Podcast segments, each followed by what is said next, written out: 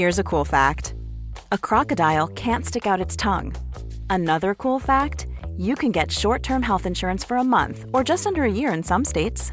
United Healthcare short term insurance plans are designed for people who are between jobs, coming off their parents' plan, or turning a side hustle into a full time gig. Underwritten by Golden Rule Insurance Company, they offer flexible, budget friendly coverage with access to a nationwide network of doctors and hospitals.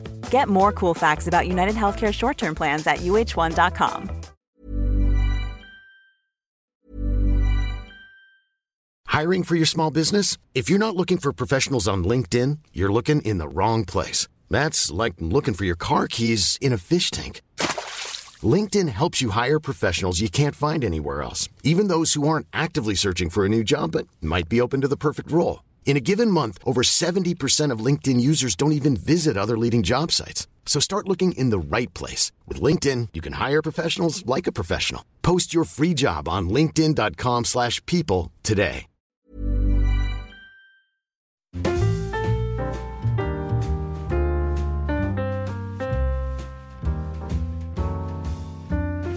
Hola, ¿qué tal amigos? Bienvenidos a En Crisis, episodio número 12.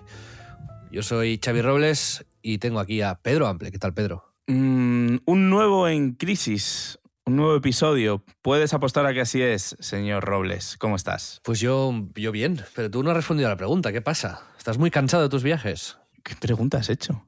¿Has hecho una pregunta? ¿A que qué Sí, tal? Te, te he preguntado, ¿qué tal? ¿Cómo estás? Bien, sí, sí, estoy bastante cansado, pero por lo menos no soy un zombie como creo que era en el anterior episodio. Esto está Porque- por ver, ¿eh? Bueno, vamos a ver, vamos a ver cómo respondo. ¿eh? Esto porque cuando te pegas un tute así tan grande, luego eso sale como de golpe, ¿sabes? O sea, imagínate que te sale en medio de la grabación. En medio. ¿Sabes? Que estemos grabando y estés como el- muy, muy alegre, muy jovial y de repente te, te derrumbes, ¿no? Te duermas. Pues puede pasarme perfectamente. Además sería como muy yo. eh, Sí, pues sí, sí. Tener algo como así, ¿no? Pero bueno, esto es así es en crisis, ¿no? Eh, ¿Es aquí en crisis? en directo. ¿Es aquí en crisis? Te podría preguntar. Y yo te diría. Esto, toc, hoy toc. creo que ha llegado el, ha llegado el momento de hablar de, un, de un apartado, de una característica tuya, digamos, ¿no? De un, una cosa que se llama la presa. que yo creo que hoy podría Puede ser. sí, sí. abrirse y hay que explicar este concepto. No sé si lo hemos Todo- explicado esto, ¿eh? Algo me Bueno, suena, lo- pero bueno. Lo refresco porque eh, tanto tú como yo tenemos mala memoria, ¿sabes? Entonces Sí. es posible que en, en algunos programas hablemos de cosas que ya hemos hablado. Pero lo hablaremos de otra manera, ¿no? En otro día y entonces pues... Pero bueno, para en otro idioma incluso.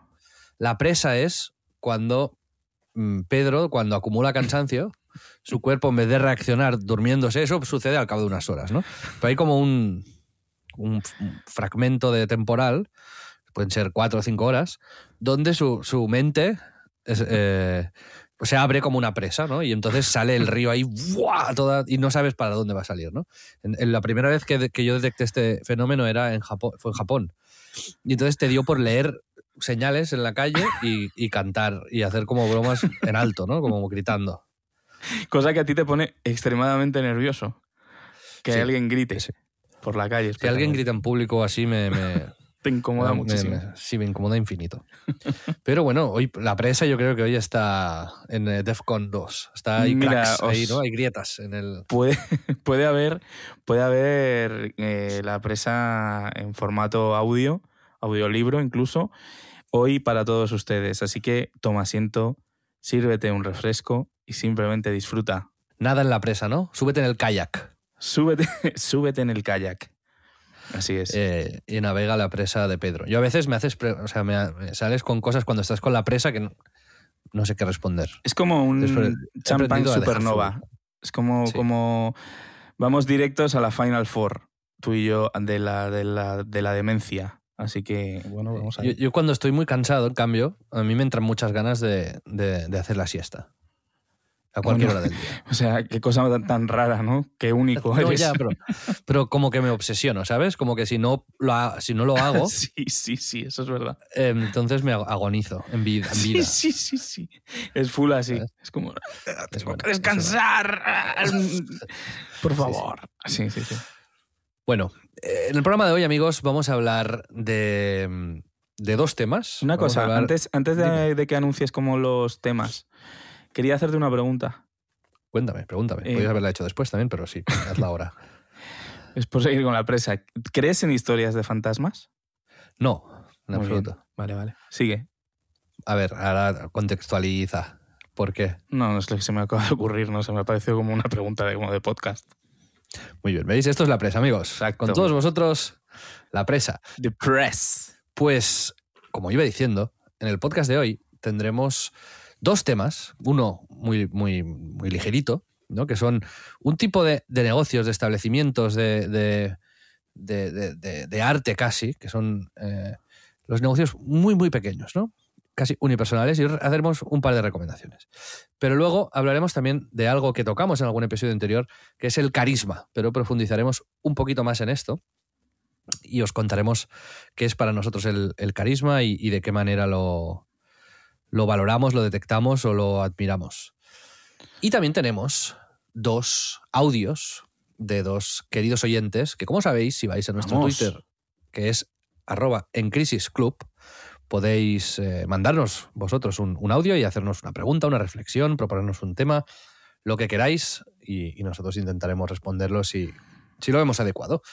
Pero, Pedro, antes de empezar con lo que es el cuerpo del podcast, te quería preguntar, como siempre, ¿qué has hecho esta semana? Porque en el episodio anterior nos quedamos en medio de, de un viaje a Noruega. Nos hablabas desde ahí y yo creo que ya, bueno, pues, digamos, toca actualizar. Acabaste ese viaje y te fuiste a Ámsterdam.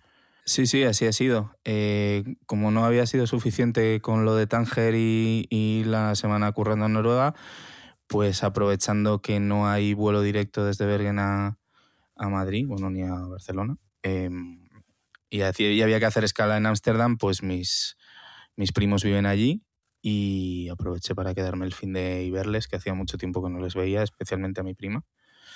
Y nada, estuve con ellos y muy guay, me, me lo pasé muy bien, me sirvió para también descubrir cositas por allí, porque, bueno, pues es- la verdad es que la oferta tanto cultural como gastronómica y en general de, de la ciudad es, es bastante top.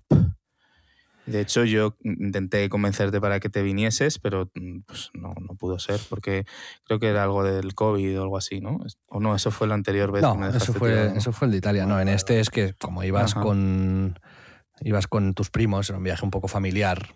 Tampoco, Ya, ya, ya. a ver, te voy a ser sincero, Sí. no sé qué pintaba yo ahí. Ah, tío, joder, no sé. Mm, Bueno, vale.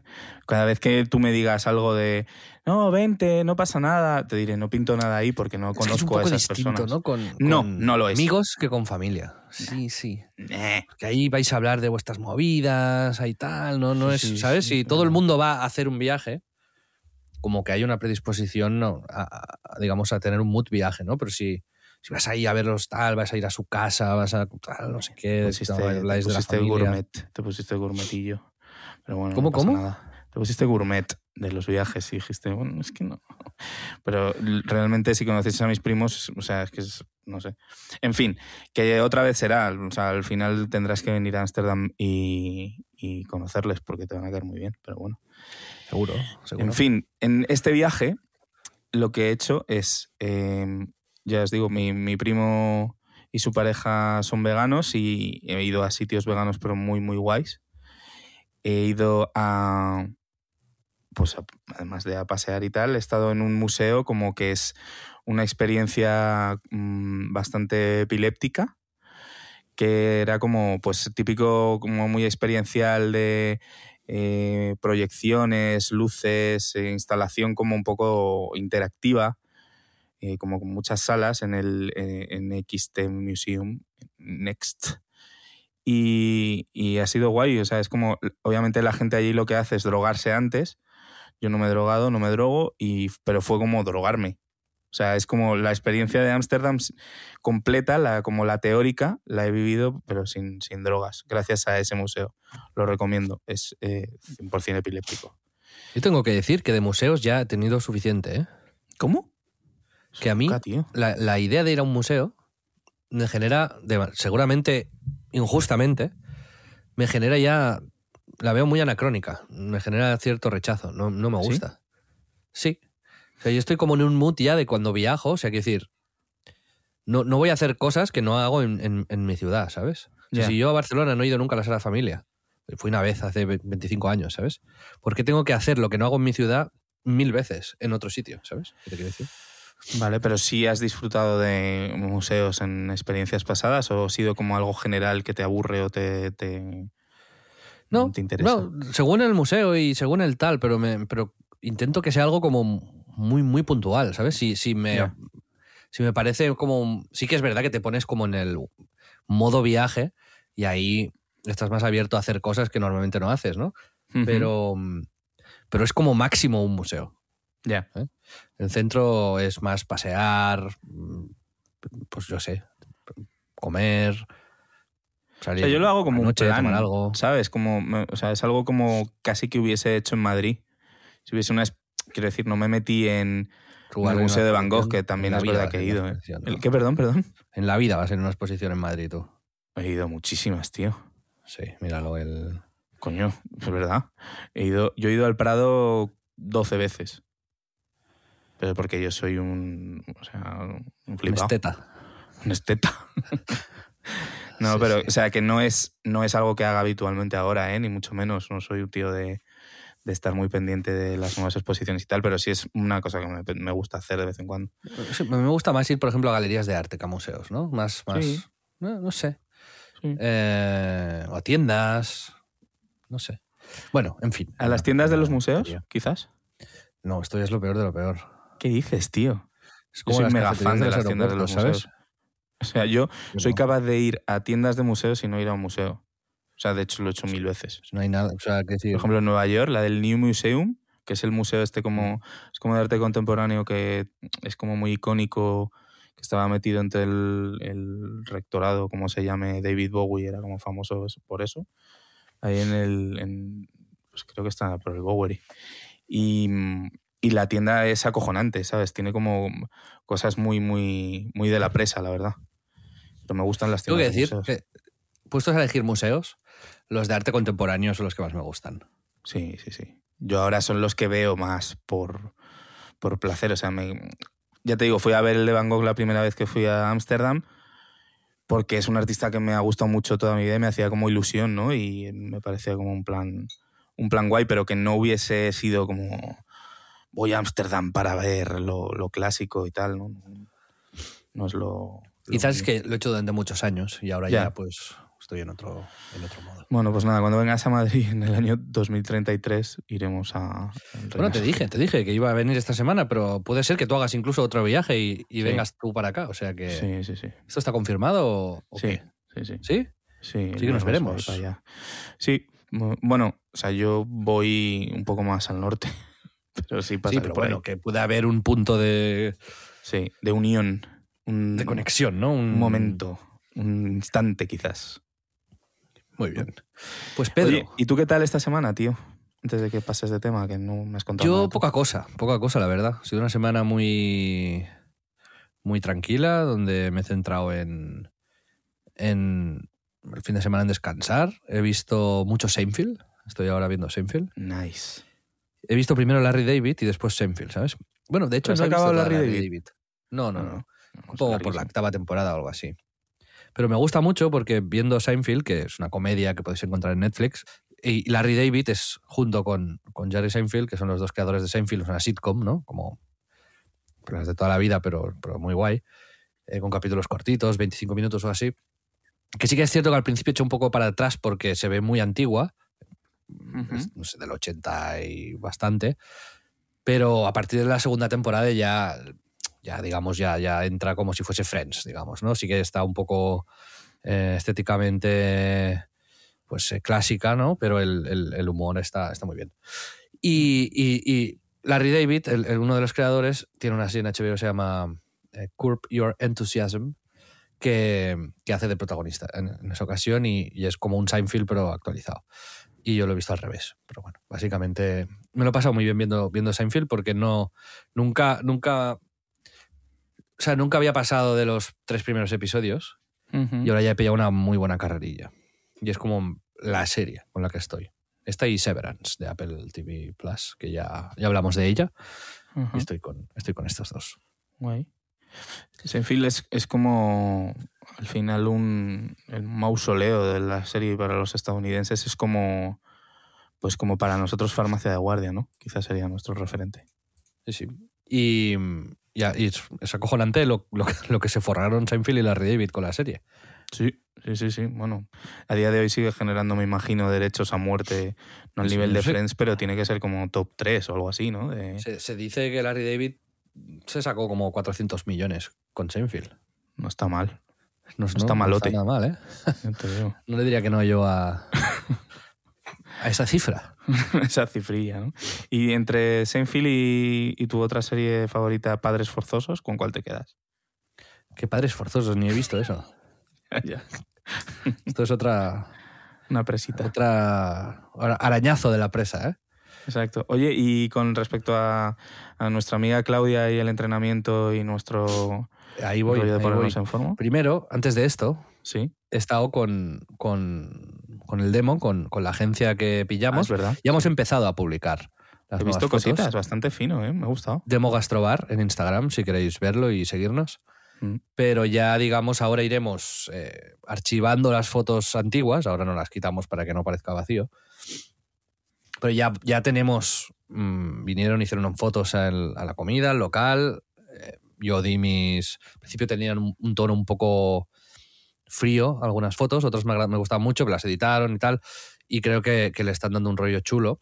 Nada transgresor, pero es que tampoco buscamos algo transgresor, simplemente es eso, ¿no? Enseñar que ahí cocinamos y enseñar que hacemos cocina de mercado y tal, y a ver cómo va, porque aquí lo que hay que calcular es eso, ¿no? Si, o sea, digamos que nadie duda de que hacer eso era necesario, pero el problema, como te dije la semana pasada, será en, en averiguar si hay un retorno de la inversión, ¿no? Si hemos conseguido amortizar, que eso no lo sabremos el primer mes ni el segundo, ¿no? Pero sí en, en tres o cuatro, si hemos eh, conseguido ah, ah, pues eso, amortizar ese dinero que nos estamos gastando en, en la agencia eh, y, y lo convertimos en lo que buscamos, que son clientes que vengan específicamente al restaurante a comer. ¿Sabes? Que no sean gente que pasa por delante y se toma una caña, sino que un grupo de amigos venga y diga, ostras, me voy a gastar aquí 25 euros para cenar, ¿no? Cada uno. Y este es nuestro, este es nuestro objetivo, que, que sepan que hacemos buena comida. Y, y está bien, de momento las chicas lo están llevando lo están llevando con diligencia, están cumpliendo todos los tiempos y estoy contento. Bien, bien. Me alegro. No, no, ya te digo, lo poco que he visto tiene buena pinta, ¿eh? Y sobre el entrenamiento, Pedro, que Ajá. como sabes, yo voy, tengo que decir que me echaron un poco de bronca porque yo llevo, sabes que tuve una lesión de espalda, en el confinamiento además se me agudizó y estuve fatal, estuve en el Sí, sofá que no podía ni, ni moverme y, y posteriormente también, hasta el punto de que si yo estaba tumbado en una camilla, la pierna derecha la podía levantar 90 grados y la izquierda 15 grados. Era, era extremadamente doloroso. Y fui a Summit Fisioterapia, que os la recomiendo mucho también, que es de, de mi hermanastro, que, que lo- está, él trabajó en el Barça junto con su socio, con, con el doctor Cugat y toda esta gente.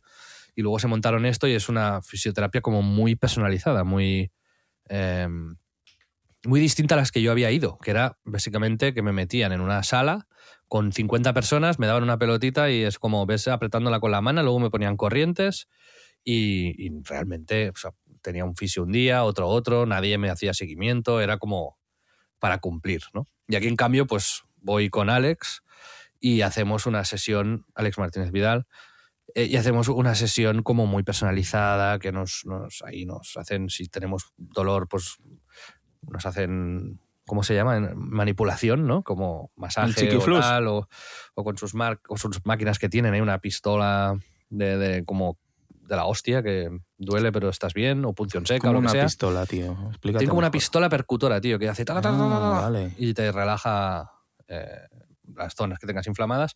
Y luego también hacemos deporte y tal, ¿no? Cada vez más, hasta el punto de que yo ya estoy bien, ya puedo jugar al pádel o al fútbol o a lo que sea, eh, a base de activar los músculos, ¿no? Entonces, también quería dar crédito a Summit, porque, porque nos trata muy bien y porque gracias a ellos, básicamente, camino. Pero con Claudia, Claudia Lifter, también nuestra oyente y a la vez eh, entrenadora y nutricionista, que yo estaba haciendo lo opuesto de una dieta. o sea, estaba bebiendo todos los días, comiendo mal, porque tenía la certeza de que tú no la estabas haciendo. Pero ella me escribió y me dijo, oye, Pedro, me está mandando fotos todos los días de que está comiendo súper bien. Ahora comentaremos que esto fue como una técnica de motivación suya, una mentira, podríamos decir incluso, No. o una media verdad. Ella No no, te estaba duro. mintiendo. Quizás el que no estaba dando toda la verdad era yo.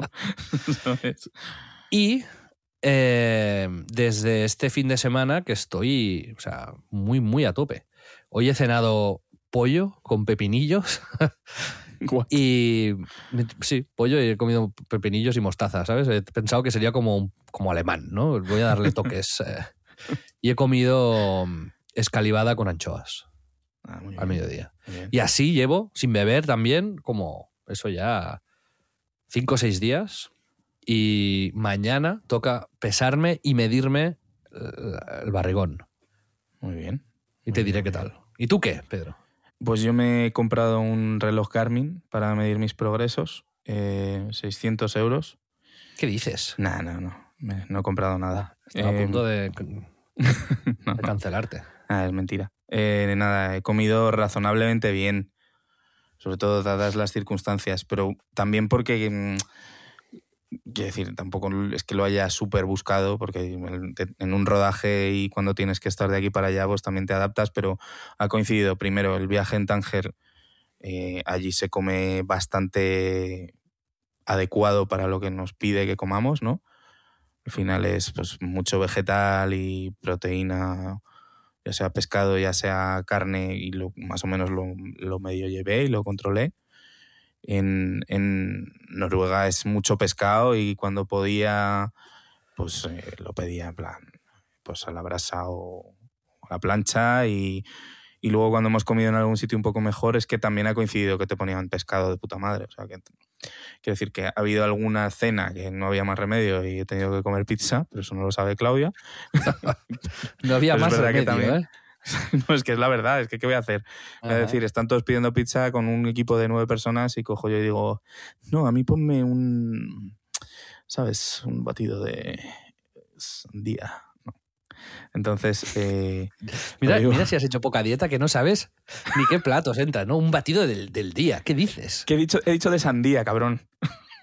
Un batido de sandía igualmente. ¿Qué, qué? Yo qué sé, pero es por decir una cosa exagerada. Sé perfectamente lo que tengo y puedo comer. Soy una persona muy, muy centrada Bueno, en, eh, en esto. ¿Has Y luego- sí, he perdido uh, un kilo y medio. Un kilo y medio. Sí, José. Bueno, no está mal. Cuidado. No.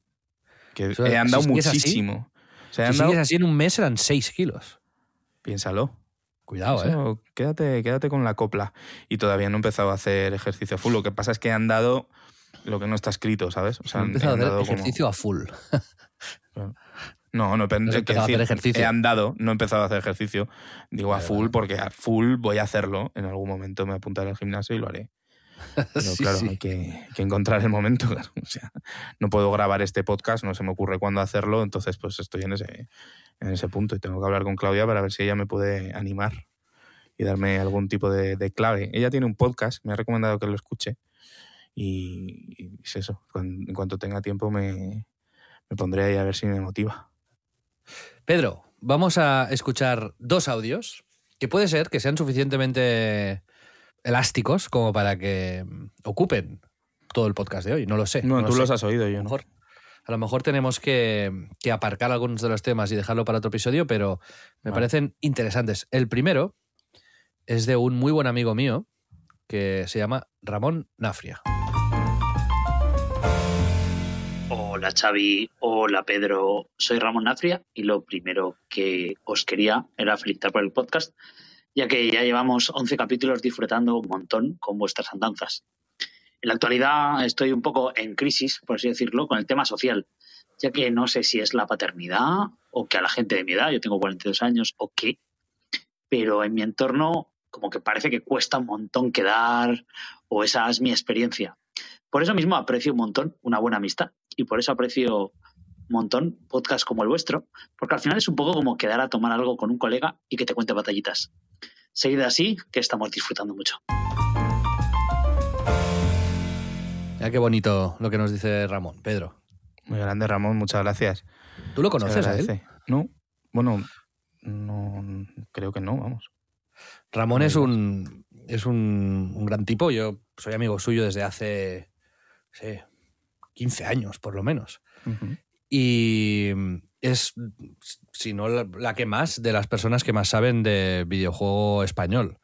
Él lleva trabajando en la industria del videojuego desde hace mucho tiempo. Hace poco ha estado muy involucrado, por ejemplo, con el, con el nuevo juego de Alex Kidd. Ah, qué guay. Y, y ahora está en una feria en San Francisco y creo que nos manda el audio desde ahí. En, en la GDC, la Game Developers Conference, que se hace en San Francisco. Y además, y al hilo de lo que comenta, Ramón es muy buen amigo. Es, es- es de esas personas que, que te escribe.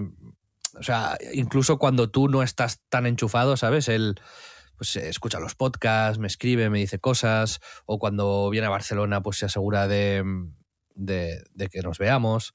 Y yo se, se lo agradezco mucho, digamos, aunque quizás no se lo diga, se lo digo públicamente, pero, pero es, un, es un buen tipo. Y no sé si a ti te ha pasado esto, Pedro, el, el- el hecho de, de que has tenido momentos, quizás no ahora, ya, ya hemos hablado también, ¿no? A veces de, de esto, pero si has tú tenido momentos de que has sentido que, que te era difícil conectar con la gente, te has sentido solo, que te has sentido quizás no sin amigos, pero sí con, no sé, sin suficientes apoyos, no sé cómo decirlo. Sí, yo creo que todos pasamos por momentos así un poco más de pues de soledad o de, no encontrar momentos o espacios comunes los que a lo mejor te sientas tan escuchado o comprendido. Es eso, yo tengo la suerte de tener muchos, muchos amigos y mucha gente que, o sea, de hecho es como, lo contaba en otro podcast, ¿no? Como que casi que me cuesta ordenarme para poder verles más y de hecho como que es parte de, esta intención de hacer más cosas y de conectar con gente con la que a lo mejor es más difícil porque al final tu círculo de amigos se reduce un poco a, la gente con la que más estás, que pues sobre todo pues, con la gente con la que trabajas o con la que pues eh, tienes más cercanía incluso física, ¿no? Porque viven más cerca o lo que sea. Y es uno de los motivos por los que me fui a, a Tánger, ¿no? Que era como, bueno, pues vamos a, hacer planes que a lo mejor no fuesen los que están en lo primero en mi cabeza. De hecho, como eh, inventé ahí el término del out of contextismo amplil, ¿sabes? Mi, porque es como quizás el último sitio en el que alguien que me conozca me esperase ver era, era en Tánger, ¿no? Pero es eso, esa intención de, de volver a conectar con gente y encontrar espacios comunes y hacer esfuerzos tú porque esos espacios no sean los de siempre, yo creo que es positivo y que quiero decir, ni en tu caso, ni supongo que en el de Ramón, ni en el mío es por falta de gente, es más por falta de, de momentos de conexión y de, de encontrar ese, ese espacio. Y, y- y ya te No digo, decirte, ¿eh? ¿no? No, yo creo que no. En mi caso, por lo menos, sí que es falta de gente. En serio, bueno, pues tú tienes alrededor un millón de personas. Ya, pero no quizás personas que, que con las que... no a sé, lo mejor sí, que no, cosas no patas de una manera más clara, Claro, pero... yo, yo creo que yo soy más como Ramón que tú, ¿sabes? Tú tienes como facilidad para conectar con mucha gente y yo, yo creo que no, ¿sabes? Y entonces eso, y por eso quería conducir la pregunta hacia esto, que no, no tanto a, a- a- a lo otro, que ya lo hemos hablado en otros podcasts, Sí. ¿no? Sino a intentar dar consejos o tips o, o por lo menos que nos ha servido a nos- a nosotros, yo creo que más a mí en este caso, Sí. em, para, para superar estos momentos de, de desconexión, ¿no? Y yo creo que em, tú has dado una has dado una respuesta que es el proponer de manera activa o apuntarte eso a es. planes como viajes, ¿no? Que son cosas que unen mucho. Sí. Es decir, hacer como un intensivo de amistad. Yo creo que los viajes, eh, tal, ¿no? Entonces, no sé, a lo mejor si Ramón a mí me hubiese dicho, vente a, a la GDC de San Francisco, me hubiese apuntado. Total, ¿sabes? total. Y esto... Y yo esto- también, y no le conozco. Mira, y hubiésemos hecho ahí un podcast, y hubiesen salido cosas chulas, ¿no? Yo creo que esta es una, ¿no? El, el- el- el tal. Y luego también, no, no sé si, si quizás el salir un poco de la zona de confort, ¿no? Porque, porque si lo que hacemos no funciona, pues habrá que hacer algunas cosas distintas para tal, ¿no? Que es, pues, apuntarte a cosas, eh, ir al cine, ir a la filmoteca, eh, hacer actividades, eh, ir con colegas a sitios donde no sueles ir. Sí, no quedarte No sé, quieto, no- ¿no? no. Yo creo que no es, es una cuestión de, no, es que no tengo planes, es que no me llaman, es que, o llamo, y pero es que ahora estamos más distanciados. Pues eh, al fin, yo creo que lo que más te va a joder es estar quieto, ¿no? Y estar más encerrado en ti mismo o en, en las, las relaciones más cómodas que tienes, ¿no? Más cercanas. Y, no sé, bueno. yo, yo siempre digo que yo conozco como a una o dos personas al año con las que realmente conecto y siento que querría ser como su amigo. Y pues ya lo he dicho también, ¿no? Como el caso de, de- de Alex, que, que reconectamos después de haber sido compañeros de piso eh, y después como 15 años después nos, nos reencontramos. Y, Pero eso es un ejemplo de esto que exactamente que te estoy diciendo.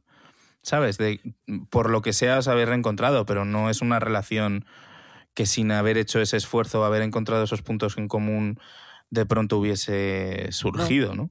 Pero fu- fue, como que un día quedamos, pues casi, no te diría por compromiso, ¿sabes? Pero fue como nos vimos por la calle, fue, ah, pues vamos a tomar una birra un día y tal, y ah, pues venga, va. Pero luego hubo que hacer un esfuerzo como, que no es un esfuerzo, pero sí como Sí, un, sí, bueno, te entiendo. un esfuerzo consciente de, de decir, pues, ostras, aquí puede haber algo bueno, ¿no? Voy a, a regarlo, ¿no? Claro. Yo le propuse que se apuntase al, ahí a Summit conmigo, al, al fisio y hacer, y, pues, hacer ejercicio. Nos vemos dos, tres días a la semana, ¿sabes? Como el... Cuando hay una conexión, cuidarla. Totalmente. Porque esto lo decía Seinfeld, ¿no? Que, que a- a- ahora voy a citar a Seinfeld a cada episodio En Crisis. Pero decía eso, que a partir de los 30 parece que como que hacer amigos ya es imposible y que con los que estás, estás de por vida. No me jodas. Y sí, él, él de- él decía esto, ¿no? Es como si, si, has- si, a los- si llegas a los 30 y, y eres amigo de un tarao, de una hipócrita, de no sé qué, pues estos son los que ya con los que te vas a morir, ¿sabes? Y Pues muchas veces uno tiene esta literalmente- sensación. Literalmente tú y yo nos conocimos cuando yo tenía 35. o sea, ahí Sí, está puta. 30, 31, ¿no? Por eso. Pero, pero bueno, sí, no sé. Em, nos conocimos y nos odiamos. No, no, no, no nos odiamos. Tú me odiaste. Yo sí. Eso ya lo hemos Yo contado. sí. Sí, sí.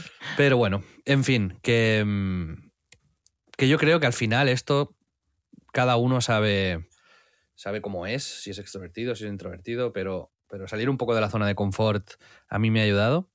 Y luego, sobre todo eso, detectar esas conexiones con, con gente en la, la que hay esa química especial con que no sabes casi ni, ni describir y esa afinidad y cultivarlo, proponer planes, eh, 100%. y, y- y poco a poco, ¿no? Esto se va convirtiendo en un sábado ir a hacer un vermut, un domingo a hacer una barbacoa, un, un día después del curro a tomar, a tomar algo, un día entre Un semana día a a pescar, cenar. ¿no? Por ejemplo. Sí, ir a pescar, mira, ahí con mi primo.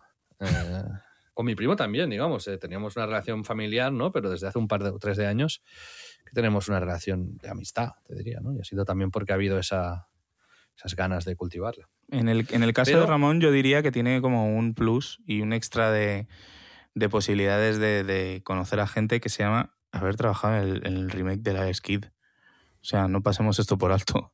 Hablamos del Alex Kidd, es un, un- un auténtico pináculo en la infancia de cientos de miles de personas. Así que ahí ya Que tienes vaya un tema con eso, ¿no? Que que vaya con, con camisetas de la Alice Kid, gorras de la Hostia puta. Me iría yo, ¿sabes? Sí, Pero también, y aquí ya es lo que, como para poner la última reflexión a esto, ¿no? Sí que es cierto que, que una cosa que, que- que frustra mucho es cuando hay un desequilibrio en las amistades, ¿no? Ah, Que yo creo que es lo suele mental. pasar. Pensé que No, decías mental, no, no. como el mío, ¿no? Que Y te bueno, frustra. eso, eso también. Pero eh, sí que, bueno, mi consejo es también a veces no ser demasiado estricto con, con un posible desequilibrio, ya lo, ya lo comentamos también en otro episodio, ¿no? Pero el, el no, no exigirle a gente que sabes que es de una manera, que sea de otra. Y si, oye, eres tú el que más propone en vez del otro, pues, eh, pues tampoco pasa nada, porque si el otro al final acepta los planes y se lo pasa bien, pues ya está bien, ¿no? Dejar de lado un poco a veces el orgullo Eso es buen este consejo. de, me quedo de brazos cruzados porque ya me, me- ya me llamará, le toca, le toca al otro, ¿no? Sí, sí, sí. Vamos, yo he dejado de ser amigo de gente por, por eso, por literalmente por la desgana de uno y de otro y al final empiezas a, se enfría la relación, se enfría la relación y te das cuenta de que alguien con quien tenías eh, pues una relación más cercana ya no la tienes. Y, y hay, hay maneras de hacerlo y sobre todo está en, en, esa que has dicho, pero que funciona casi para cualquier tipo de relaciones. si, si, te importa a alguien o quieres a alguien, es el orgullo te da por el culo, básicamente. Vamos con el segundo audio, Pedro, si te parece bien. Ya. Yeah.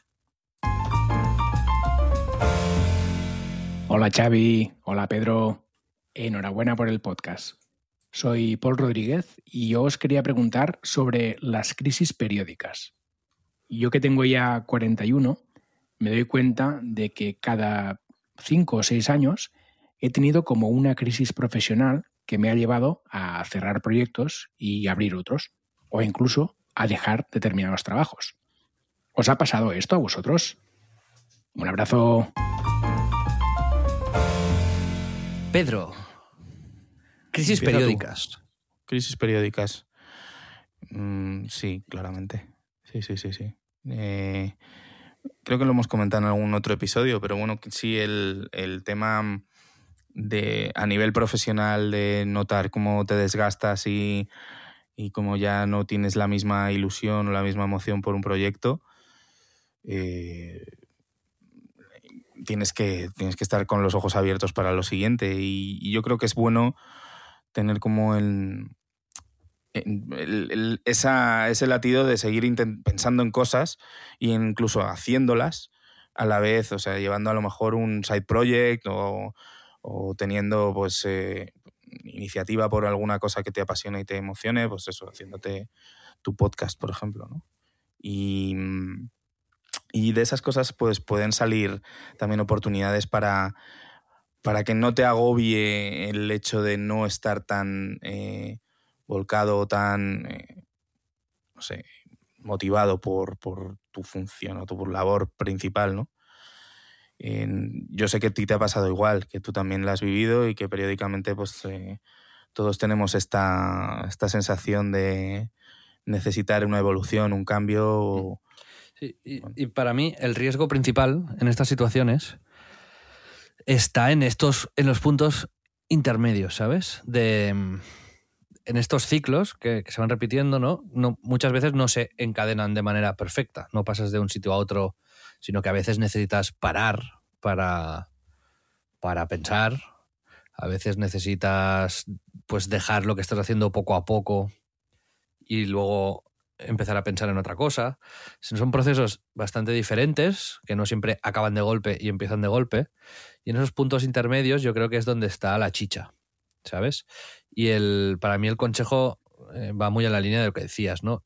Siempre tener como, no un plan B, pero siempre ir pensando en un plan B, ¿no? Es, oye, si me encuentro en esta situación y pasa, pues, pues a lo mejor porque te despiden, porque el negocio no va bien, porque te quemas, porque te cansas, por lo que sea, que sepas hacia dónde empezar a dar pasos, aunque no lo tengas claro, ¿sabes? Ya sea hacia una afición, hacia una idea de negocio que has tenido, hacia, hacia lo que sea. Porque si no, yo lo que, me, lo que me he dado cuenta es que puedes correr el riesgo de, de quedarte muy parado y de que se te bajen mucho los ánimos, ¿no? Porque entonces es cuando empiezan las, las preguntas existenciales y, y yo siempre, pues eso, recomiendo el, el que estés fantásticamente bien, el, uh -huh. el, como hobby, como, como, como, no sé, como seguro, el ir pensando en esas segundas cosas para que siempre la cabeza tenga una vía de escape, ¿no? Cuando estás en estos puntos intermedios. No sé qué te parece este, esta reflexión, Pedro. Sí, estoy muy de acuerdo. O sea, yo creo que mm, el, también no, no, tiene que ser algo profesional, ¿no? El ocuparlo con cosas que creas que además puedes darle utilidad, pues hace que te sientas como cubierto en una parte que todos tenemos de necesitar eh, pues, sentirnos eh, útiles.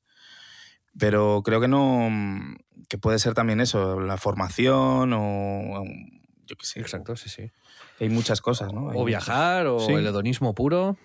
Sí, sí, sí, pero yo me refería más a si lo puedes aplicar o sientes que es algo que, que te vaya a enriquecer de alguna forma eh, a, nivel, a nivel profesional para poder ocupar ese hueco, para poder darte nuevas direcciones, es mejor eso que encontrarte con Dios, estoy en la mierda, no sé qué hacer, no sé cuál es mi siguiente, mi siguiente paso, no sé por dónde empezar a buscar trabajo o buscar mi siguiente proyecto porque el, el anterior no me está yendo bien. Eh, al final, el cuanto más activo estás y, yo creo que muchísimos de nuestros oyentes, no sé si era el caso de Paul, pero lo son, que es como están escuchando cosas y con intención de, de, emprender o de hacer eh, movidas distintas ¿no? y nuevas. Y eso es muy, muy guay. Pues eh, muchas gracias amigos por habernos mandado estos, estos audios. Y Pedro, antes decíamos que quizás vengas a Barcelona.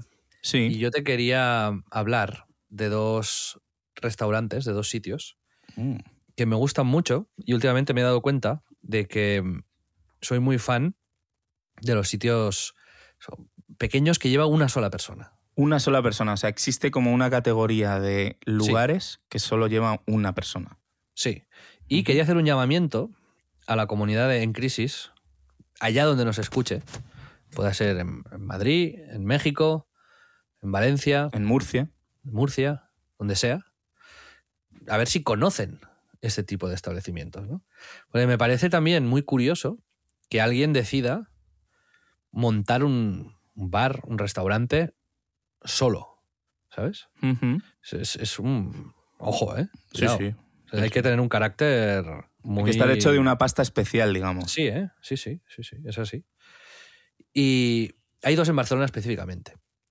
Uno, que me gusta mucho, se llama Melrose, que es un pastiche demencial de culturas, porque es un sitio en Barcelona que es de gyozas japonesas, las empanadillas estas, ¿no? Eh, eh, tan buenas, que se hacen como a la plancha, además ahí las hacen, las hace con, un crujiente en el tal, muy, muy buenas, muy parecidas al sitio este que os he comentado alguna vez de, Japón. Y de hecho le pregunté al dueño si conocía ese sitio y efectivamente lo, conocía, ese sitio al que yo te llevé en Japón tan bueno en empanadillas. Mm, y mm, es un señor japonés que va con bigote, bigotazo, tendría que decir, más que bigote, y sombrero, y además el tío es así bien plantado, ¿sabes? Es, guapote, ¿no? Es un. Impacta, ¿no? Porque es como carismático, con presencia. y, va ahí con sus sombreros y tal. Entonces el sitio, también se lo pregunté. Se llama Melrose porque él vivió en Los Ángeles, en Melrose Avenue. Entonces, pues como que tenía nostalgia, ¿no? De, de su época en Los Ángeles. Entonces, el local viene a ser como una. tiene como un toque de casi de western crepuscular, con con esas, ¿sabes? Las calaveras estas con cuernos que hay en, Estados Unidos, ¿no? Como en el desierto. Y como carteles de Los Ángeles y tal, con cosas japonesas, con cosas de bar normales, ¿sabes? y, claro, es, es, muy kitsch el local, ¿sabes?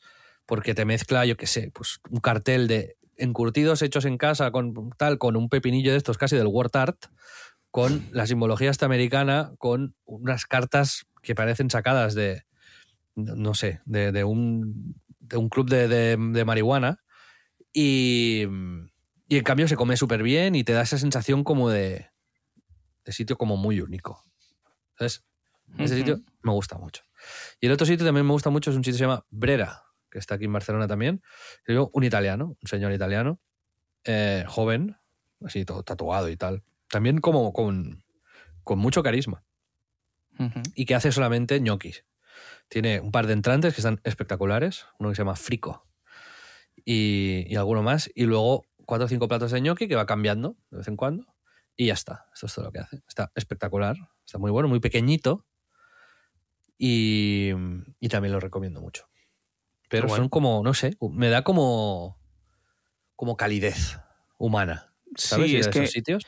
Tú he ido, a ir solo. Sí, sí, sí, sí. De los pocos sitios a los que me gusta ir solo a cenar. Yo justo, es, curioso que lo digas porque en, este viaje a Ámsterdam, eh, con esto de eh, conocer más sitios y hay como mucha, mucha dinámica en Ámsterdam de este tipo de negocios que comentas, de, y sobre todo una sensación como muy de, de pueblo, como de que se ayudan entre gente local y, sobre todo por cercanía, ¿no? O sea, es en plan, pues, eh, Por ejemplo, me contaba mi primo que durante la pandemia hay un tío que se ha puesto a hacer panes en plan de masa madre en su casa y se como que le, empezó a, gustar hacer eso y empezó a venderlos y hace unos bagels por lo visto demenciales y, y hay un sitio cerca que es una cafetería que se llama eh, Black and Gold me parece que, que, es de este palo es un tío que ha cogido y ha montado una, una cafetería con, y, una, y es a la vez tienda de, discos discos de, de jazz de funk de hip hop así como eh, todo como muy bien pensado y muy, muy buscado dentro de lo que son sus gustos, o sea, como curado bajo sus gustos. Y, este tío se encarga del café, pero con, con el otro le trae los panes, con esos panes hacen no sé qué, o sea, todo como muy de aprovechamiento, muy circular y, de pronto ves como este tipo de pequeñas historias y de pequeños negocios como están proliferando en plan a lo bestia, rollo, fuimos a un sitio también de ramen eh, increíble, o sea, verdaderamente espectacular, que también empezó durante la pandemia eh, como muy boca a boca, contando cómo, pues, eh, cómo lo hacían y llevándolo a las casas y de ahí ha construido como toda su, su base de, de mm, clientela. Y, y, con, mucho espíritu, y, pero con este punto que es un poco distinto a como yo creo que se, se concibe en España, que es súper colaborativo y súper de proximidad, pero de proximidad en, en, la ciudad, vamos, que es como, pues este tío está haciendo eh, café, este tío está haciendo bollos, esto no sé qué, y, todo se junta como en... Quizás esto sea como... No sé si puede ser como una manera que tenemos casi inconsciente de de protegernos de esta mega globalización pues ojalá, que estamos viviendo, ¿sabes? Es decir, al final ahora ya... antes lo teníamos como todo más parcelizado, ¿no? Íbamos a comprar a la librería del barrio, la ropa íbamos a tiendas, era como cada cosa la hacíamos en un sitio y ahora cada vez más lo hacemos todo en, en, el mismo, ¿no? Que es el teléfono, básicamente. Sí, en Amazon. A lo mejor estos sitios, ¿no? Nos dan como un, un chute de esa, no sé, de esa calidez o de esa... Para mí es una cuestión de, sentirnos como más también genuinos y más cerca. Y luego es que además el producto es más especial. O sea, ya no, no todo está como cortado por el mismo patrón. Eh, igual que creo que cada vez, en, cuanto lo hemos hablado alguna vez, en cuanto a los contenidos, el, las cosas más, más tailor-made, más hechas con, con gusto, pues nos, nos atraen yo creo que pasa un poco también con, con este tipo de cosas. A mí creo que es lo que le daba vida y lo que a mí me, por ejemplo, una de las cosas que más me apasionaba en mis primeras visitas a Nueva York era eso, era la diversidad de pequeños negocios súper especializados en no sé qué. Ibas a una tienda, te importaba un pito, pero veías una tienda que era solo de llaves, pequeña y era como, eh, pero ¿cómo es, ¿cómo es esto posible, no? Que haya como esta, había una tienda en Nueva York que se llamaba TechSurf que... Eh, que a mí me apasionaba, que era como antes de los Apple Store, era una tienda especializada en Apple, pero de pronto el tío era como súper coleccionista de, tecnología antigua, de, pero desde eh, radios a tal, y lo tenía todo súper expuesto y tenía, era como la única tienda de Nueva York que mantenía como una máquina antigua de Coca-Cola a, no sé si era un centavo, pero que tú la podías comprar por un centavo todavía porque Coca-Cola se la seguía sirviendo porque el tío la tenía en marcha. Y este tipo de, cositas son las que para mí eran mágicas de, llegar a un sitio y decir, joder, es que si yo estoy acostumbrado a ir al súper y que lo que no haya, pues hasta luego, ¿no? Y eh, creo que e, es lo que hace que de una ciudad como Ámsterdam o de que o con ciudades como Barcelona o Madrid estén como resurgiendo en la vida un poco de, de barrio y de calle el, el que existan este tipo de modelos, ¿no? Y a mí me, parece increíble. No sé, bueno, sí, sí, sí. Yo, yo siento, o sea, lo estamos reflexionando en directo, yo sí que siento que hay como una fuerza como invisible sí. que me atrae hacia ahí, ¿sabes? Sí, sí, lo es. Hacia esos... Total. No sé, no sé si es porque lo veo más como un refugio. Sí, sí, sí, es que se siente así. reflexionado mucho. O sea, mi primo, cuando hablaba con el, tío del, café o, cuando, o con el del ramen, que ya le conocían, existía esa familiaridad y ese, ese punto de camaradería y de simpatía que, es imposible encontrar si vas a... obviamente no, eh, no existen online, pero también si vas al corte inglés, ¿no? Y, y creo que ha habido un momento en el que todas estas grandes, estos grandes negocios se han comido a los pequeños y, me parece, me da la sensación de que está empezando a resurgir en base a pues, cosas como pues, que a la gente le importa más eh, mm, el producto y que sea pues, eh, pues eso, eh, no de maltrato animal o porque sean huevos más de granja o porque... Y porque de verdad luego el, el, en sí mismo el disfrute es mayor, ¿no? El de las cosas hechas con, como con un poco de cariño. Y creo que también vamos por, por ahí, que al final cuando, cuando te gusta y eres un poco hedonista y, y te apetece probar cosas con sabor, pues cosas que están hechas con cariño al final se nota en el 95% de las veces. Y Pedro, además de, de esto, Sí. creo que también. Estos sitios tienen, y sus dueños y dueñas, tienen cierto carisma, que es el otro tema del que queríamos hablar hoy, que también hemos tocado en alguna ocasión, pero, pero hoy lo tocaremos de otra manera. Y es. eh, carisma vendría a ser. O sea, primero quería empezar por cómo lo definirías. Yo creo que esta pregunta la hacemos todos los programas y siempre se- o sea, no nos acordaríamos y siempre lo definiríamos de una manera diferente. Sí, También en función de nuestra última experiencia con, con el carisma. Pero para mí vendría a ser eso como una personalidad hacia la que te sientes atraído mm, de manera agradable y sin mucha explicación, ¿no? Porque entiendes que tiene una mezcla perfecta de muchos ingredientes que, que son universales. O sea, que son de agrado universal, me refiero, ¿no?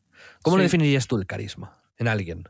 Yo creo que es al final lo que la gente diferente, lo que te diferencia, lo que te hace especial, la, la individualidad, el, la gente que muestra, no sé si es a través de la confianza o a través de, de su forma de ser y de estar, eh, pues eso, una, una diferencia con respecto al resto. O sea, es, ¿Pero tú Porque crees que todo aquel, todo aquel que es diferente es carismático? Porque esto no, es así. No, no, para nada, para nada. Es, es con lo que te digo, con, cuando es em, esa individualidad eh, exuda como cierto tipo de, de- de, no sé, de, de atracción, de, de- de intriga, de, pero al final también tiene que, que ver con, con la simpatía, con el encanto, con, pues no sé, ¿sabes? Como...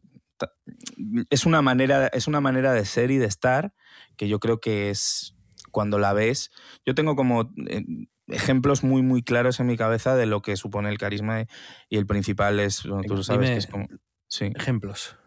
Para mí el, el máximo es Miles Davis, que es como, eh, como sabéis, es- fue un, un músico de jazz eh, muy, muy famoso, uno de los más importantes de la historia. El tío era como un genio de una forma completamente exagerada y viviendo como si todo fuera tan fácil que no fuese con él. O sea, se, el tío se sabía superior, como que vivía en otra movida, ¿no? Era como un extraterrestre absoluto. Es de estos genios demenciales que, que, que es que te absorben, que no puedes medirlos como a los demás, que son como imanes, como tú decías, ¿no?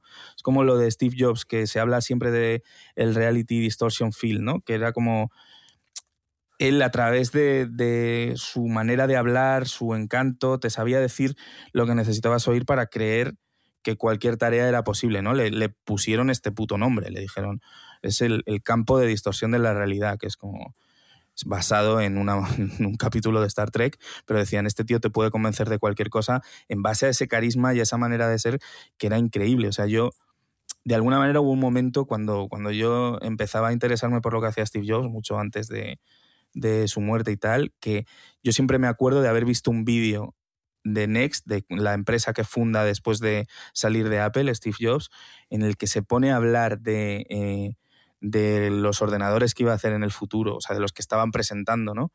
Y de una manera con una calidad técnica a la hora de expresarse y una capacidad que era como, entiendo lo que decían con el, el campo de distorsión de la realidad, porque le hubiese comprado cualquier cosa a ese ¿no? Pero bueno, el, tema de Miles es que nació como en una familia de clase alta, eh, que no es la típica historia de un jazzista, ¿no? Era un hijo de un dentista y una madre que era también música y como con un estilo de la leche, violinista, teclista, tocó desde los 13 años la trompeta, entró en una escuela llamaba Juilliard, eh, que era una super escuela de música, eh, bueno, se llama, existe. Y luego, pues eso, de ahí ya es, graba con Charlie Parker, con Dizzy Gillespie, con, con Coltrane, se junta con Gil Evans, como con todos los más grandes de la historia y reinventa la música como en toda su carrera, como mm, tres, cuatro veces. Y el tío era como, durante todo esto, viviendo su vida como a, full adicto a, la cocaína y a la heroína durante una época de su vida.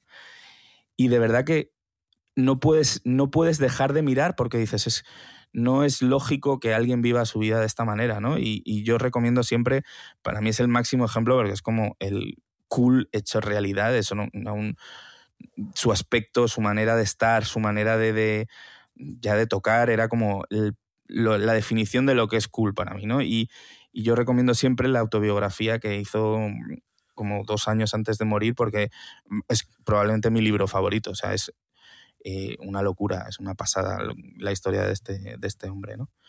Y para mí otros claros casos de carisma serían el de el de Farrell Williams, que a mí ya sabes que me encanta, que tú no entiendes mucho, para mí ese tío Después voy a hacer un juego, que es que te voy a decir una batería de gente y vamos a tener que decir si son carismáticos o no. Vale, me gusta, me gusta.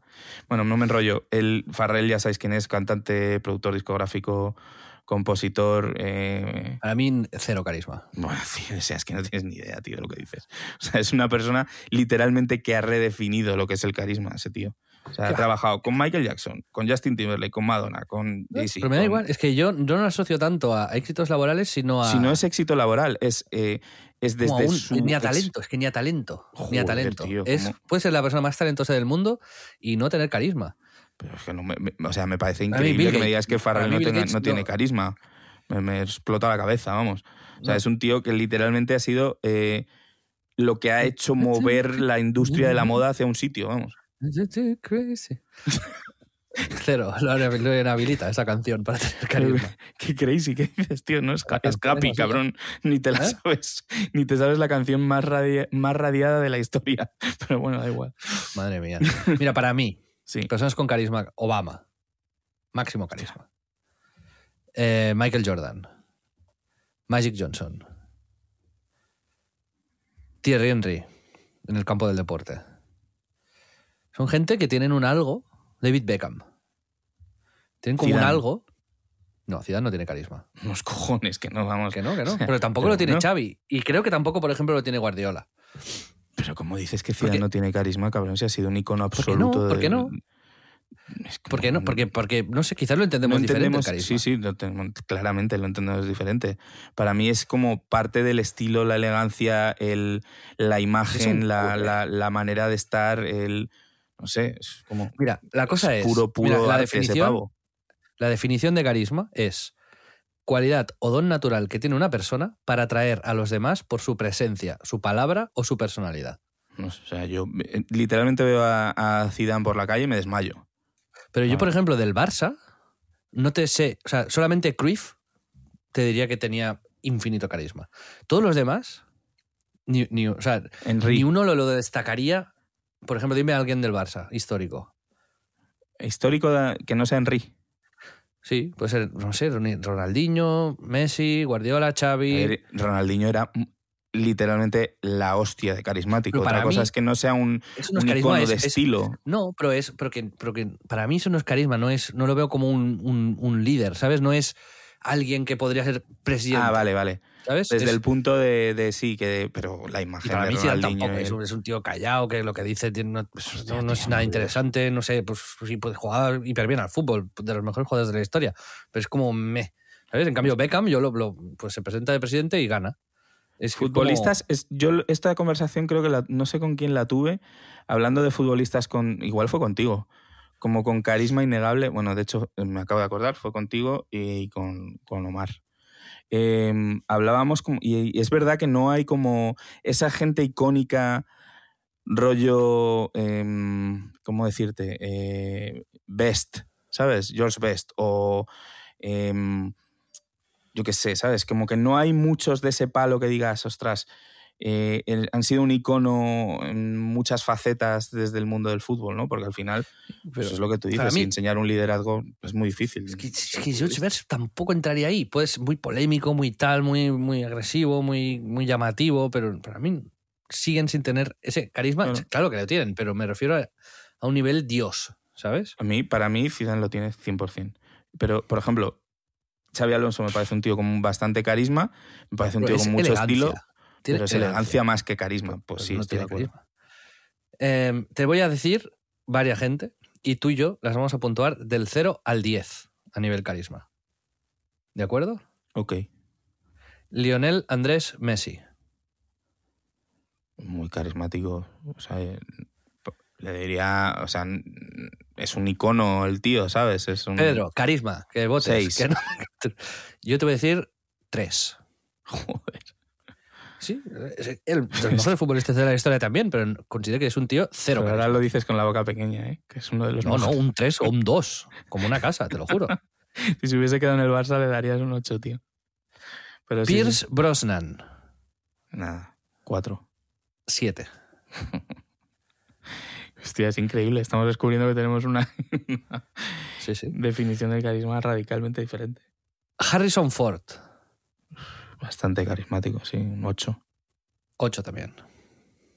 No sé, Meryl Streep, un 10. un 8 también. ¿Qué, qué 10? ¿Qué va a tener un 10 Meryl Streep? O sea, Joder, 10, tío. 10, un 10 sería Para mí alguien Jordan. carismático Jordan. que llega a ser Y el- un icono. No, dime alguien, dime una actriz más icónica y Marilyn con más Monroe, carisma que... Audrey Hepburn. Eso es porque son icónicas, no porque sean... Bueno, sí, también son carismáticas. Vale. Pues vale, O sea- le pongo un 8, está bien. Marilyn Monroe sí que podría llegar a tener un 9.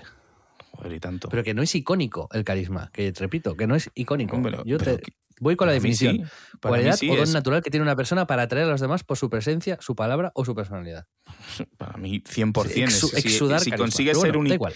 si consigues ser un icono es porque tienes carisma y un carisma de la hostia. Si no, no llegas a ser un icono ni de puta coña. ¿Estamos de acuerdo o no? No, puedes llegar a ser un icono por tu talento. Bueno, pero te convierte en un icono el, el carisma también. O sea, si no, mm, No, en puede- si no tienes ver, las dos puede cosas, ser que sí, puede ser que no. Por O sea, ejemplo, Woody Allen. Mohamed Ali, Mohamed Ali, ejemplo. 10. 10 absoluto. Estamos de 10. acuerdo en eso. Sí. Si no, si no hubiese sido tan carismático solo por lo deportista, nunca hubiese sido eh, un icono, ¿no? Exacto, pero por ejemplo, mm, para mí, mm, Djokovic, pues es que es un. Puede ser un- el mejor tenista de la historia o de los mejores, pero para mí es un 2 en carisma. vale. Joder. No, no es un 2. Pero que es así. Y me- te lo juro, Messi le pongo un 3 o un 4. ¿Sabes? Me parece. Incluso a Puyol. A Puyol le pondría un 3 también. Joder, Puyol. es ¿Sabes? Un 2. ¿no? Un capitán de la selección, ganador de todo, tal. Guardiola. Más icónico, bastante más. Más y un más 6 le carismático. yo Guardiola. Un 6, sí. Falta, falta algo, ¿sabes? Falta algo, falta algo para ser universal. José Mourinho. Un 8. Ah, bueno, sí. Yo creo que Mourinho, a pesar de que no me gusta, sí que tiene carisma. Hmm. ¿Tú? Sí, sí, un 8, un 9, sí, sí. A ver, a ver. Em, Mick Jagger, Un 8, un 9. un 6. Andy Warhol, Un nueve, Lo yo. mismo, un 9, sí. es Andy Warhol sí que tiene ese, ese tiene un séquito, ¿sabes? Ahí para si tienes carismático tienes un séquito de gente ahí, como de, de- de- de- generas generas fans, generas admiración, ¿no? Pero es Generas que como sí. un movimiento alrededor. O sea, Steve Jobs, Steve Jobs versus Bill Gates. Los dos son genios absolutos. Ni de lejos. Pero es como que el otro, Steve pero Jobs es 10 veces más carismático. Infinita, sí, sí. Pero los dos han, han- o sea, decir, los dos hicieron algo en paralelo extremadamente meritorio. O, o Jeff Bezos. Pero Jeff Bezos comparado con Steve Jobs es que no. Pues que es eso, es también es el punto. Di, di- di gente de ahora, no gente que puedas confundir el, el rollo de este de icónico con, no, tiene que ver. con carismático. Tiene que ver, pero Te iba a decir Humphrey Bogart, 10, pero vale. Em, Humphrey Bogart, tío. Em, gente de ahora. Venga. Te voy a decir Macron. Macron, bastante, ¿no? Sí, Bastante, sí, bastante bastante. arriba, ¿no? Tío, Puedo estar. O sea, no quiero decir. O sea, yo no estoy diciendo si te gusta o no, ¿eh? Sí, sí, sí. si sí. crees que tienen carisma. No, También un, muchísimo. un 8, bien, bien, ¿eh? Un 8, sí, sí. Mm, Adam Driver. Un 6, 7, 7. Sí que tiene. un- Sí que tiene. Un 8, tío. Es un animal. Está, está, está arriba, sí. Tiene, tiene algo. Hmm. Mm, dime tú, algunos ahora. El Rubius. Un 7. Em, a ver, déjame pensar. Eh, Pedro Sánchez. Un 7 también. Pablo Motos. ¿Y tú? Pues Pablo, Yo- Motos- Pablo Motos un, un 3. Para mí, Pedro Sánchez un 5. Pablo Motos un 1. Lady Gaga. Un 9. em, ben Affleck. 5. ¿Tú, Lady Gaga y Ben Affleck? Lady Gaga un 6. Me parece que una cosa es su carisma y otra es lo que ha construido y la imagen y me parece que no es realista y creo que es un buen caso de, de estudio. Luego, eh, ¿cuál había dicho el otro? Ben Affleck. Ben Affleck, 7. no, menos, 6. Un 2. No, no, no. Tiene mucho carisma. Kanye West. Un 10. 6. Tío. Que overconfident no significa carismático. Bueno, pero es como, o sea, ¿qué más quieres de, de ese tío para que sea carismático? No sé. ¿Qué Pues más que- esperas que no, de Que Kanye no, West? que ha, ha traspasado. No sé si has visto el documental o no. O sea, está. Todavía no. Es demasiado.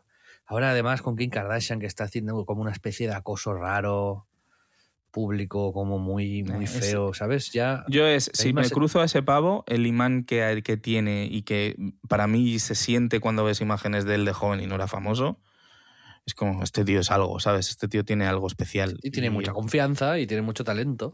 Por eso. Pero- Y eso me, para mí es eso es lo que con- o sea, lo que construye lo máximo el carisma, ¿sabes? O sea, por ejemplo, o, Keanu que, Reeves. o lo que uno o lo que uno usa para hacer ver que tiene carisma.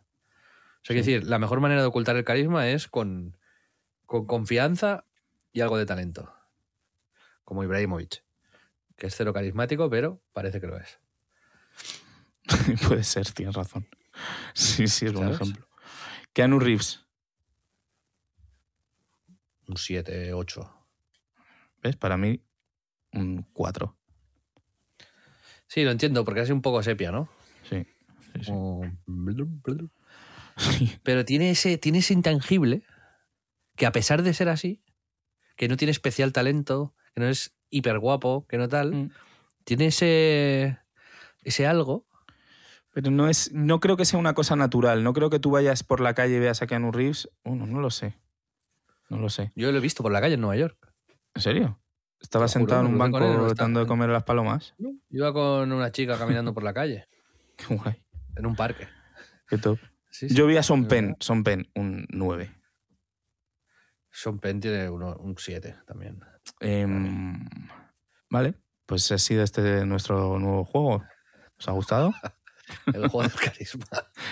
Juego está bien, está bien porque, porque así también nos hacemos una escala personal, ¿sabes? Ahora ya sé que no tienes ni idea de esto. Genial. No sabes identificar un líder.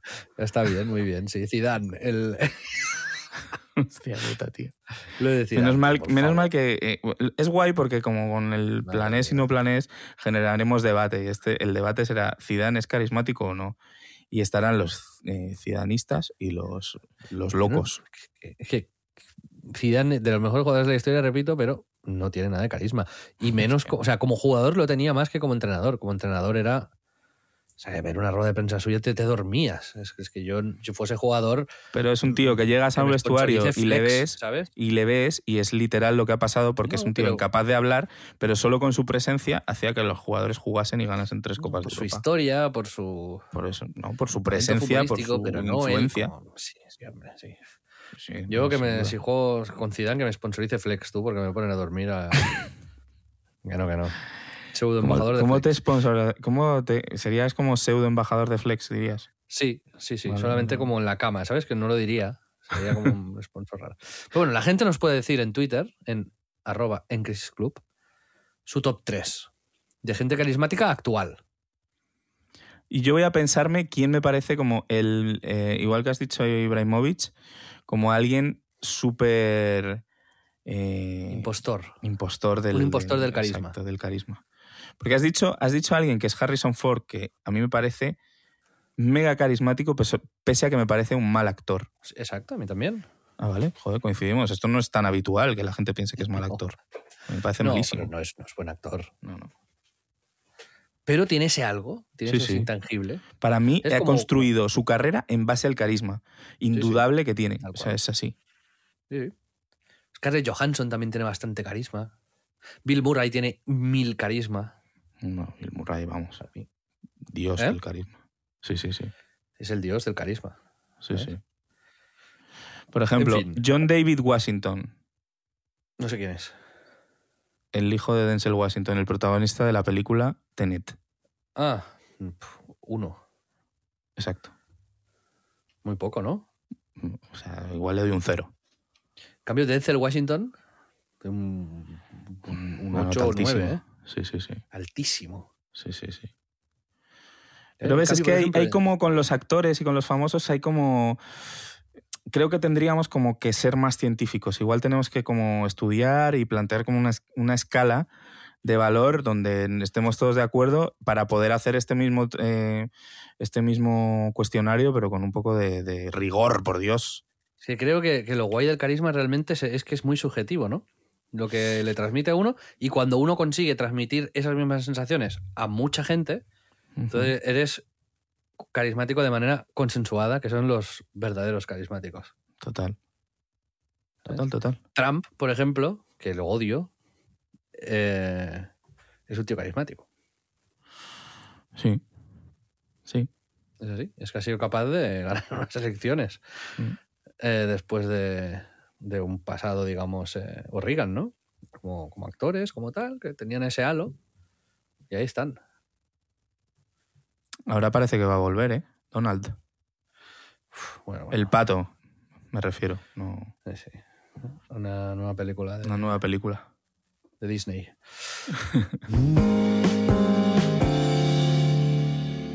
Bueno amigos, pues eh, como recomendaciones finales, porque ya se está acabando el podcast, pero no queremos irnos sin recomendar algo, yo quería recomendar un podcast, Pedro. Hombre, muy bien. Un podcast que puso el otro día Víctor Correal en Twitter, que se llama Dead Eyes, y que tiene la mejor premisa de los últimos meses. No sé si tú llegaste a leer algo sobre esto. Sí, sí. lo he visto, lo he Pero visto. Es un, un tío, un cómico, que tendrá ahora 45, 46 años, y que cuando tenía 24, en el rodaje de Band of Brothers, que es una serie que hicieron Spielberg y Tom Hanks, de guerra, en para Buenísima, HBO, por cierto. Hermanos de Sangre en castellano, se, el tío se presentó a un casting y lo cogieron para hacer un, un papel de un soldado muy secundario que tenía simplemente tres líneas de diálogo o dos muy cortas. Y cuando lo seleccionaron, eh, pues bueno, el tío estaba súper contento, firmó el contrato, fue a, dejó a su familia, estaba ahí en Londres, él es americano, pero el casting se hacía ahí. Y cuando estaba ya pues en este punto de éxtasis, lo llamaron y dijeron, ostras, que hay un problema, que Tom Hanks personalmente quiere hacerte un recasting, como que vuelvas y vuelvas a hacer la audición, porque dice que no le ha convencido porque tienes dead eyes, ojos muertos. y entonces el tío fue, y esto, esto es la premisa del podcast, lo hice en el primer episodio, es lo primero que cuentan. Pues lo, le- no, no lo cogieron, al final le cancelaron el contrato, o sea, le pagaron lo que tenían que pagarle, pero n- pues cogieron a otro, ¿no? Con Entonces, el ojos vivos. Tenía la sensación, pues eso, ¿no? De qué tengo que hacer para cuando iba al casting, ¿no? Si, cómo, cómo cambiar esto de los ojos muertos, ¿no? Lo de Marujita Y- Díaz, lo de moverlos muy rápido, ¿sabes? por ejemplo. Pero eh, el podcast tiene 30 episodios, que ha ido, lleva varios, varios- mucho tiempo, bueno, mucho tiempo no, pero será un par de años, ¿no? O un año y pico, donde el tío este, pues, pensaba que esto iba a ser como su salto a, a la carrera profesional como actor y al final, pues, no. y él pues ha ido haciendo de cómico y tal. Pero tiene amigos pues que son actores muy tochos, como John Hamm, que es Don Draper en Mad Men, o el, eh, varios actores de comedia y actrices, eh, gente como muy reconocible. Y en cada episodio reflexionan sobre, ese, sobre esto, ¿no? Pues a, a veces entrevistan a algún director de casting, de por qué pasó eso, a veces a gente cercana a Tom Hanks y tal, hasta que finalmente el otro día entrevistó a, a Tom Hanks en el último episodio, porque primero había llevado a su hijo y el hijo de Tom Hanks le habló a Tom Hanks de esto y entonces el tío Tom Hanks le mandó un mail en plan, oye, quiero venir y... y Mi pregunta esto". es, ¿va a seguir haciendo el podcast después de eso? No lo sé, no lo Por sé. favor, que lo acabe, tío. Que acabe ahí, ¿no? Pues podría ser. Sería como un Pero- bonito cierre, que se invente otra cosa. Sí, sí. Pero me parece como muy bien. Como muy genial, ¿no? El, a partir de esa anécdota, ¿no? De esa. De esa superputada que le pasó y de esa experiencia vital que le supongo que le cambió mucho los esquemas. Como 20 años después, ¿no? Ha conseguido sacar un podcast súper interesante y, Sí. y gracioso.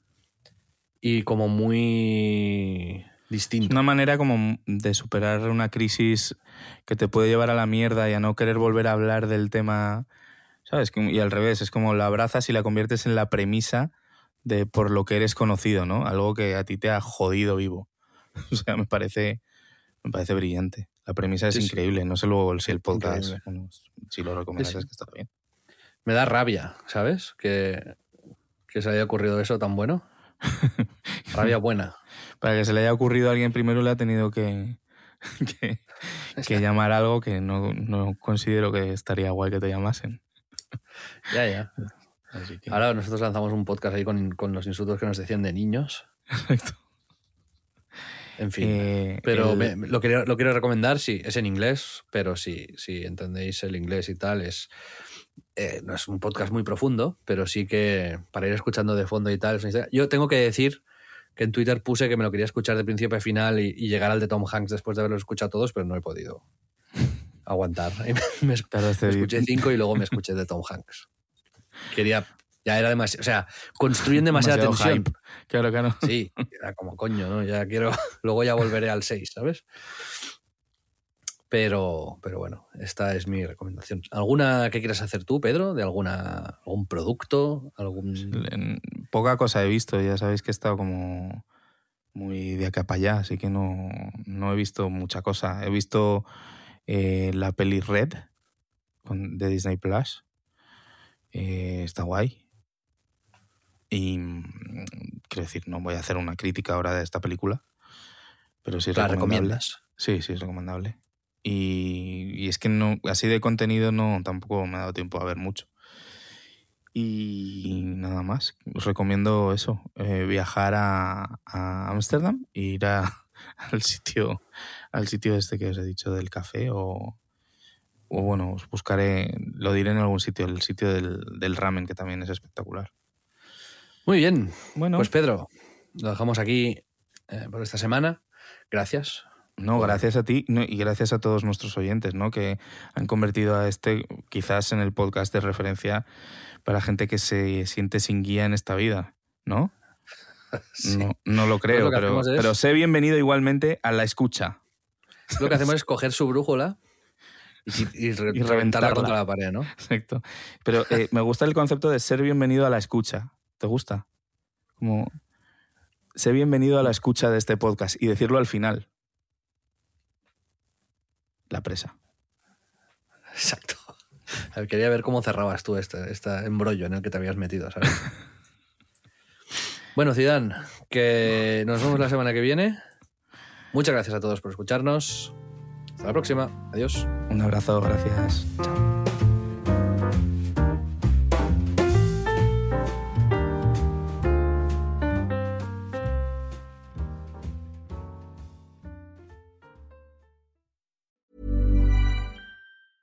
Hey, it's Paige DeSorbo from Giggly Squad. High quality fashion without the price tag. Say hello to Quince.